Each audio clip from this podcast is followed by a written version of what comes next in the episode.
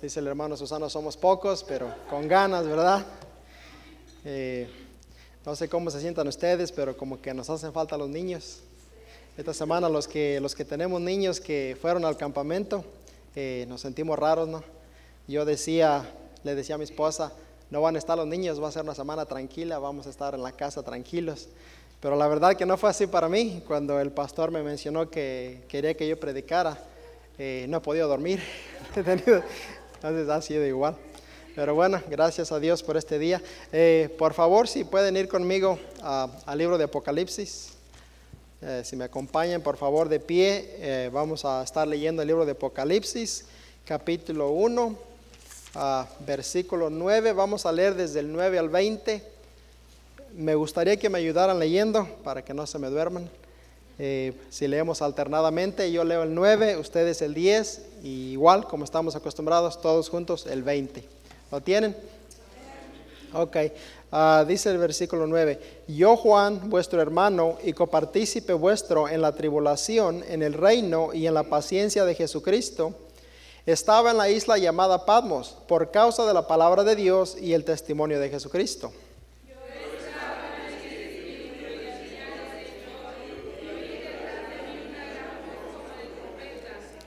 Que decía, yo soy el alfa y la omega, el principio y el último, el primero y el último. Escribe en un libro lo que ves y envíalo a las siete iglesias que están en Asia, a Éfeso, Esmirna, Pérgamo, Tiatira, Sardis, Filadelfia y la Odisea.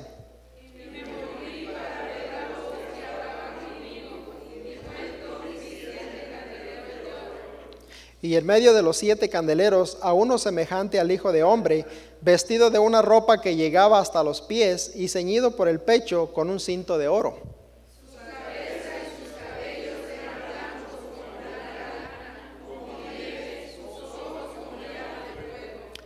y sus pies semejantes al bronce bruñido, refulgente como en un horno, y su voz como estruendo de muchas aguas.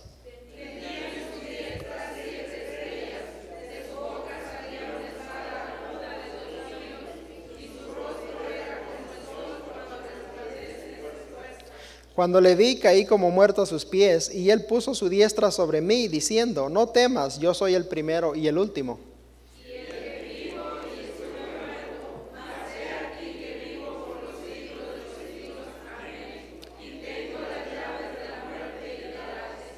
Escribe las cosas que has visto y las que son y las que han de ser después de estas. Todos juntos el misterio de las siete estrellas que has visto en mi diestra y de los siete candeleros de oro. Las siete estrellas son los ángeles de las siete iglesias y las siete candeleros que has visto son las siete iglesias. Oremos. Señor y Padre nuestro bendito, mi Dios, gracias Señor por este día. Padre, gracias por la salvación tan grande, Señor, que no comprendemos. Gracias, Padre, por la Iglesia Bautista La Fe, Señor. Gracias, Padre mío. Padre mío, me presento delante de usted, Señor, inútil, Padre. No soy digno de estar aquí parado. Padre, si, si es su voluntad, Señor, le ruego por favor que hable, que hable a su iglesia, Señor, que sea su palabra hablando a través de mí, Señor. Por favor, límpieme de toda maldad, Señor. Yo quiero honrarle y glorificarle, Padre. Ayúdenos, Padre. Honrenos con su presencia, Señor. Cámbienos nuestros corazones, por favor, honrenos, Señor, con su bendita presencia. Se lo pido en el nombre de Cristo Jesús. Amén. ¿Pueden sentarse? Eh, no sé si han leído el libro de Apocalipsis, pero el libro de Apocalipsis es, es conocido porque en él contiene acontecimientos futuros. Muchas veces cuando uno los lee, eh, puede darle miedo, puede terrorizarle las cosas que, que en él están. De hecho, yo cuando era inconverso, recuerdo que alguien me, compartía de lo que está en Apocalipsis. Y siendo yo inconverso, recuerdo que como ellos me lo platicaban, yo de momento empecé a ver, a sentir en mí que yo vivía lo que me estaban diciendo. Mi esposa recuerda, yo no pude más y me paré y me salí de la casa porque yo sentía que yo estaba viendo con mis ojos lo que yo miraba.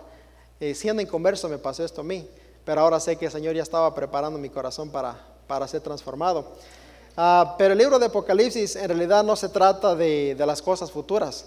Se trata, el tema principal es revelarnos a Cristo como vencedor.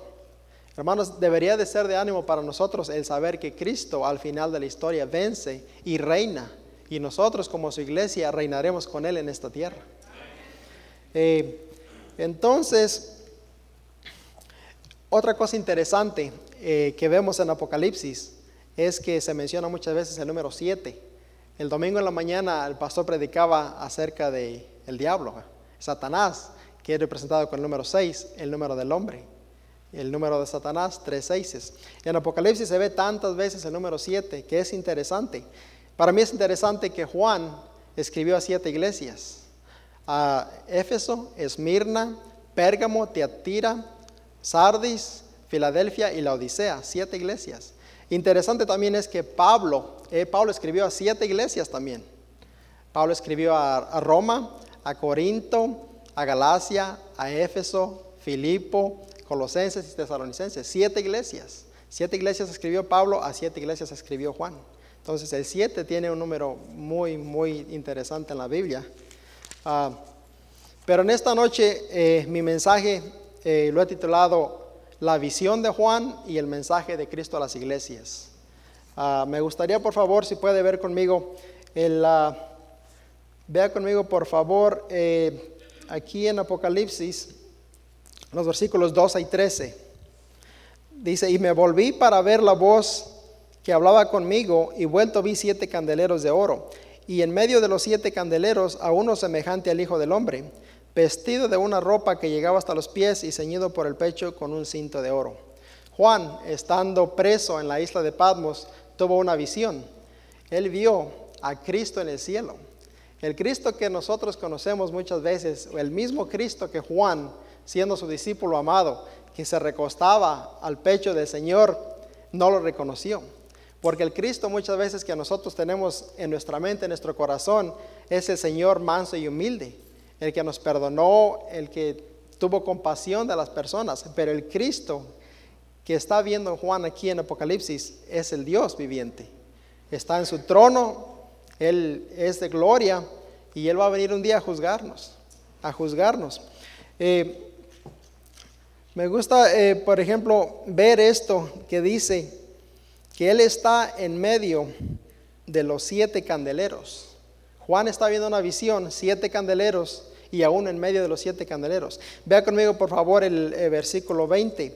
Dice, el misterio de los siete estrellas que has visto en mi diestra y de los siete candeleros de oro, las siete estrellas son los ángeles. Dice de las siete iglesias y los siete candeleros que has visto son las iglesias. Hermanos, la iglesia es representada en el cielo por medio de un candelero. Un candelero es algo que alumbra, que se usa para brillar. Si la iglesia es representada en el cielo por medio de un candelero, esto me dice a mí que la iglesia deberíamos ser la luz que alumbra este mundo. En este tiempo que estamos viviendo tan oscuro de tinieblas donde no hay esperanza, nosotros como iglesia deberíamos de alumbrar hoy más que nunca. No escondernos, no esconder la luz que somos nosotros, alumbrar, ser luz a este mundo. Ah, me gustaría para eso, por favor, ah, que me acompañen al, libro de Mateo, capítulo 5, versículo 14 al 16, nada más para ver un, versículo acerca de esto, de la iglesia. Mateo 5, versículo 14 al 16. Dice, vosotros sois la luz del mundo. Una ciudad asentada sobre un monte no se puede esconder, ni se enciende una luz y se pone debajo de un almud sino sobre el candelero y alumbra a todos los que están en ella, en casa. Así alumbre vuestra luz delante de los hombres, para que vean vuestras buenas obras y gloríen a vuestro Padre que está en los cielos. Como ven, somos la luz del mundo y necesitamos vivir como ellos, demostrar a la gente que sí hay esperanza. Si la iglesia es representada por un candelero, también vemos allí, volviendo a Apocalipsis, ah, si puede ver también el versículo 16 de Apocalipsis 1. Dice, tenía en su diestra siete estrellas, de su boca salía una espada aguda de dos filos, y su rostro era como el sol cuando resplandece en su fuerza. Eh, el versículo 20 también nos da el significado de las siete estrellas. Dice, el misterio de las siete estrellas que has visto en mi diestra y de los siete candeleros de oro. Las siete estrellas son los ángeles de las siete iglesias. las siete iglesias están en la mano de Jesucristo representadas por estrellas. Ah, dice representa los siete ángeles de las siete iglesias. En la Biblia muchas veces la palabra ángeles se traduce como mensajero, como el pastor de la iglesia. Dios tiene cada pastor, cada mensajero en su mano. Esto me dice a mí que Él lo puede poner donde Él quiere. Nosotros somos la iglesia de Dios, pero Dios pone a cada iglesia su mensajero. Está en la mano de Dios. Por la gracia de Dios, si ustedes se han dado cuenta, nuestro pastor es usado grandemente por Dios. Es usado de tal manera que lo ha llevado a otro nivel. Nosotros recibimos el mensaje de Dios por medio de nuestro pastor cada predicación. Ahora, yo temo muchas veces que el Señor nos habla tantas veces por medio de su mensajero, que si nosotros no ponemos nada en práctica, quizás Él un día pueda llevar a nuestro pastor a otro lugar, donde sí pueda haber una iglesia que sea hacedora de la palabra y no nada más oidora. Entonces, eh, me llamó esto la atención. La iglesia representada por un candelero y el mensajero, el pastor. La cabeza de la iglesia sabemos que es Cristo. Él nos compró con su sangre. ¿Verdad? Ok, bueno. Eh, después de la visión de Juan, en el versículo 1, comienza en, el capítulo, perdón, en el capítulo 2 y el capítulo 3, comienza el mensaje a las siete iglesias. Es interesante para mí ver que después de los mensajes a las siete iglesias, desde el capítulo 4 en Apocalipsis ya no se menciona la palabra iglesia. Sabemos que el siguiente acontecimiento en la agenda de Dios es, es, el arrebatamiento. Sabemos que esto puede suceder en cualquier momento. Yo honestamente pienso que puede pasar en cualquier día. Ahora, si Dios manda un mensaje a siete iglesias justo antes del arrebatamiento, ¿será que el Señor quiere darnos otra oportunidad más antes de llevarnos para ver en qué situación estamos y servirle a Él? ¿Será que el Señor quiere usarnos de una manera grande antes de que Él venga por nosotros? Eh, me gustaría que veamos acerca de estas siete iglesias un poco y examinarnos nosotros como iglesia si es que estamos algo, en algo haciendo bien. Siete iglesias. Me es, es interesante que Cristo a las siete iglesias comienza diciendo esto. Yo conozco tus obras. Yo conozco tus obras. Cristo sabe lo que hacemos nosotros. Cristo conoce las obras de cada iglesia. Él se refiere a iglesias, no a individuos. Vea conmigo, por favor, Apocalipsis 2.33. Él no solamente conoce nuestras obras. Vea lo que dice el capítulo 2, el versículo 33 de ahí de Apocalipsis. Versículo 2, ah, capítulo 2, versículo 33. Ah, perdón, 2.33. Fue ah, bueno, ese no es el que tengo. ok, el 23, perdón, el versículo, el capítulo 2, versículo 23. Versículo 23 dice, y a sus hijos heriré de muerte y todas las iglesias sabrán que yo soy el que escudriña la mente y el corazón y os daré a cada uno según vuestras obras. No solamente Él conoce nuestras obras, Él va más allá y dice, yo conozco vuestro corazón y vuestra mente. Me temo, hermanos, que no conocemos a Cristo como Él es, como Dios, como Rey, como juez justo. Y Él promete venir pronto y va a venir pronto. Me temo que nosotros no tenemos el temor de Dios que deberíamos. No vivimos como si Él viniera pronto. Yo conozco vuestras obras, yo conozco vuestras obras, lo dice una y otra vez a las siete iglesias. ¿Será que el Señor conoce nuestras obras? A propósito, ¿cómo están nuestras obras como iglesia? ¿Se han puesto a pensar en esto? Yo he pensado en esto en estos días, que este ha sido un año donde esta iglesia no ha hecho nada. Hay una iglesia en estas siete que Cristo le dice, tienes el nombre de que vives, pero eres muerto, eres muerta. ¿Será que nuestra iglesia ha muerto en cuestión de obras? ¿Qué hemos hecho? Entendemos que por la situación de esta enfermedad se nos limita a hacer muchas cosas, eso se comprende. Pero como decía mi hermano, todo es posible para Dios, Él está en control. En la, en, la, en el primer siglo de la iglesia cristiana había persecución. Los cristianos eran matados, eran torturados. Eso no los detenía a ellos. Ellos seguían congregándose, seguían predicando el Evangelio. Ellos no decían, bueno, el gobierno no, no lo prohíbe. Ah, perdón. Ellos seguían haciéndolo. Entonces, ¿por qué a la iglesia de estos días un virus le impide hacer las obras de Dios? No tiene sentido. ¿Será que nosotros hemos muerto como iglesia? Perdón. Ah, ¿Será que ya no hay nada de obras en nosotros? Unas cosas que yo veo que la Biblia nos enseña como iglesia es a llevar el mensaje afuera. ¿Lo estamos haciendo como iglesia? Eh, muchos de nosotros tal vez, gracias a Dios, conocemos la Biblia que podemos testificarle a una persona. Pero hermanos, nuestra vida testifica allá afuera a las personas. Nuestros familiares ven en nosotros la luz que ellos necesitan. Podemos testificarle, compartirles un versículo, pero ellos ven en nosotros una luz. Ellos ven algo diferente a nosotros, a ellos. Como iglesia, la palabra de Dios también nos exhorta a llevar las cargas los unos por los otros. Es fácil poner un mensaje y decir, estoy orando por ti, pero eso no significa llevar las cargas los unos por los otros.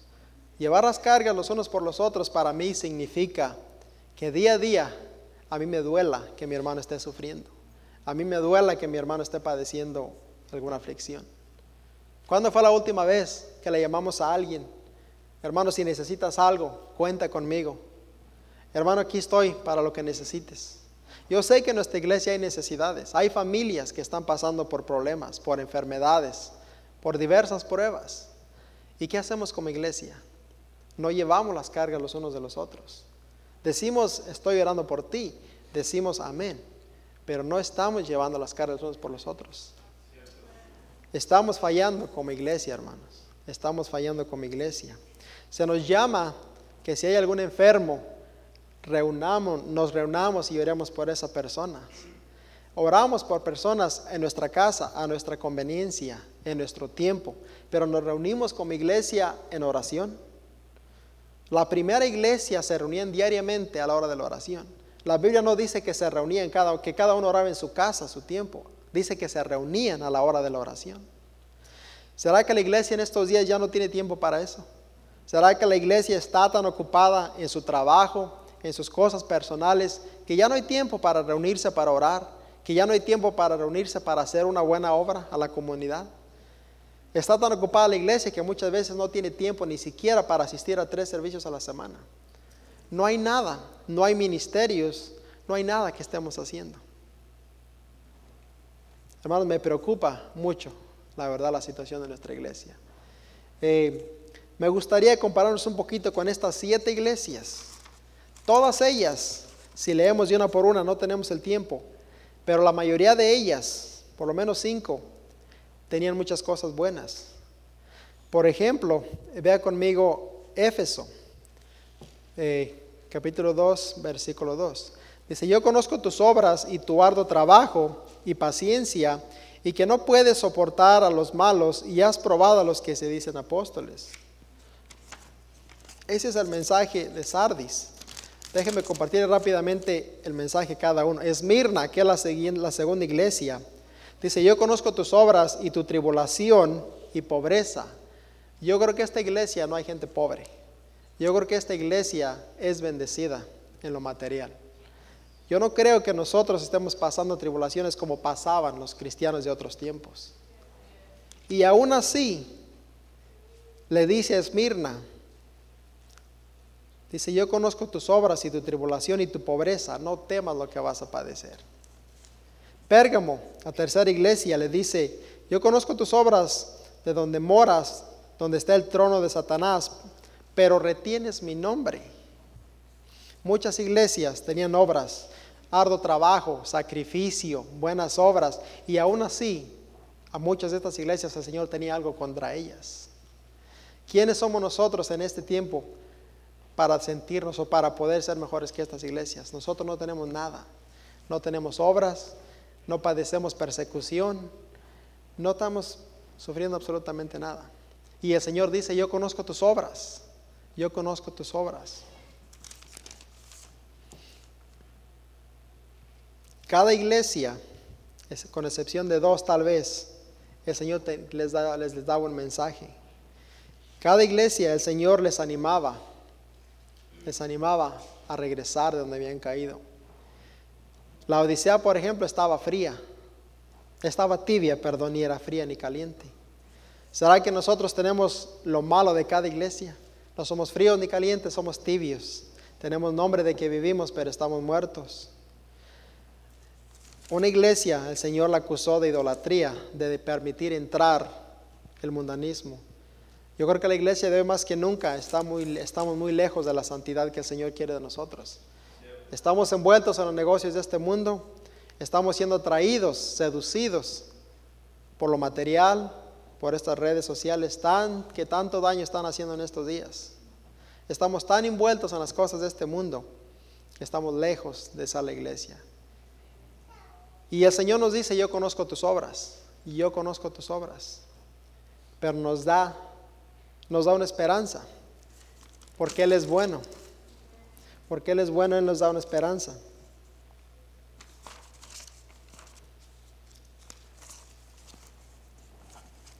Habiendo estudiado un poquito de esta visión de Juan que nos enseña quién es Dios, sabiendo quién es Él y sabiendo que Él va a venir pronto, deberíamos de despertar, hermano. Deberíamos de entender. La iglesia, la Biblia habla que el juicio tiene que comenzar por la casa.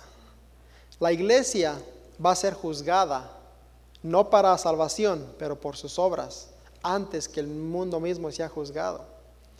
Cristo recoge a su iglesia, viene el tribunal de Cristo como se nos ha enseñado y somos juzgados. Yo, por ejemplo, este mes que entra tengo una corte. Trato de no pensar en ello, trato de vivir normal.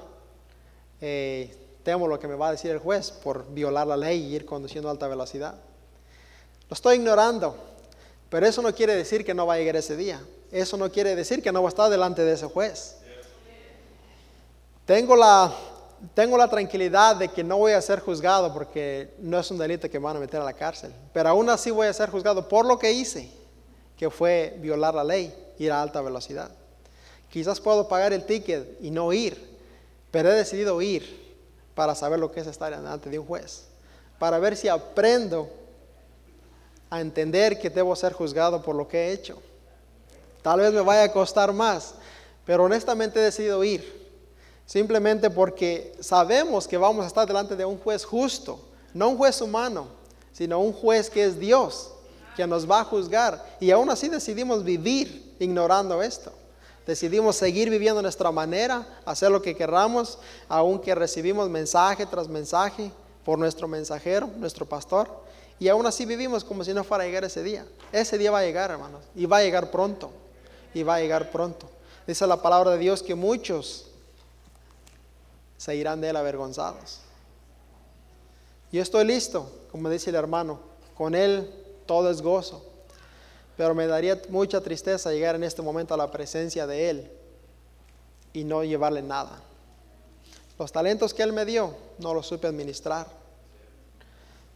Todo lo que él me encargó no lo supe administrar, no lo supe manejar. Yo creo que es tiempo, hermanos, el Señor viene pronto. Y yo creo que es tiempo que nos demos cuenta que como iglesia aún tenemos un trabajo que hacer. Aún tenemos un trabajo que hacer.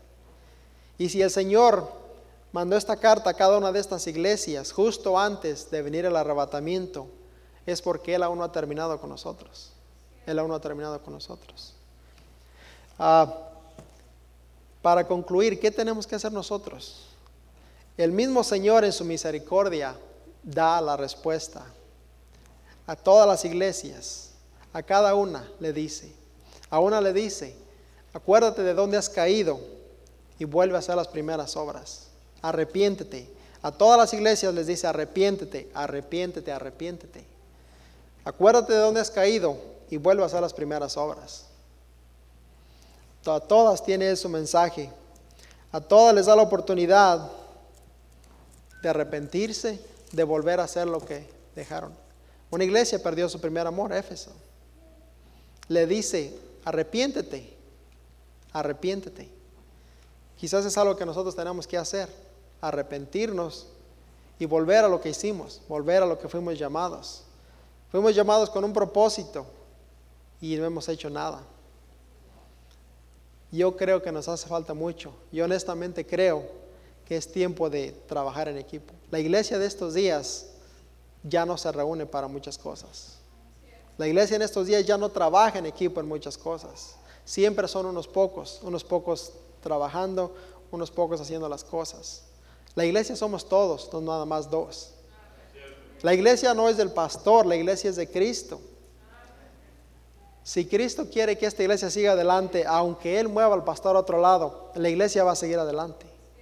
Pero nosotros como iglesia necesitamos trabajar como iglesia. Es lo que quería compartir con ustedes, hermanos. Me gustaría cerrar en oración y espero que el Señor les haya hablado. Bueno, oremos.